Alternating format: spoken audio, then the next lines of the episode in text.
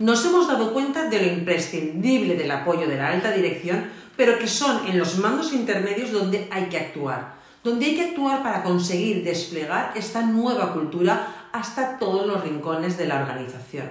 ¿Y cómo lo haremos? Cinco ideas clave que surgen de la conversación de esta mañana. Primera, homogeneización y flexibilidad.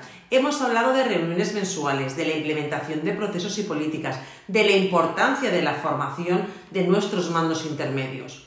Esta organización interna, que tiene como base la homogeneidad que nos dan los procesos, está muy bien, pero a la vez debemos ser ágiles y flexibles para dar respuesta a cada uno de nuestros empleados, tal como harías con tus mejores clientes.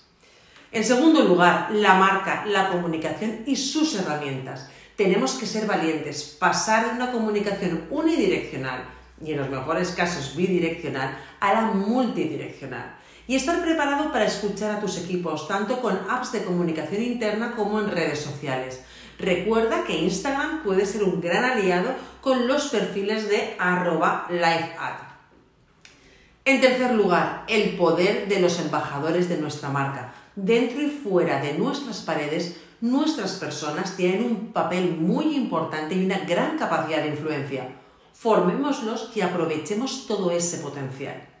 En cuarto lugar, la importancia de los datos. Hemos hablado de evoluciones trimestrales, del clima, de la importancia que tienen estos resultados y lo imprescindible que es tener recursos a la hora de poder trabajar.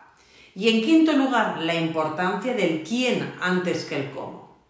Como conclusión, Pongamos la comunicación al servicio de nuestras estrategias de employer branding, porque comunicar no es una opción.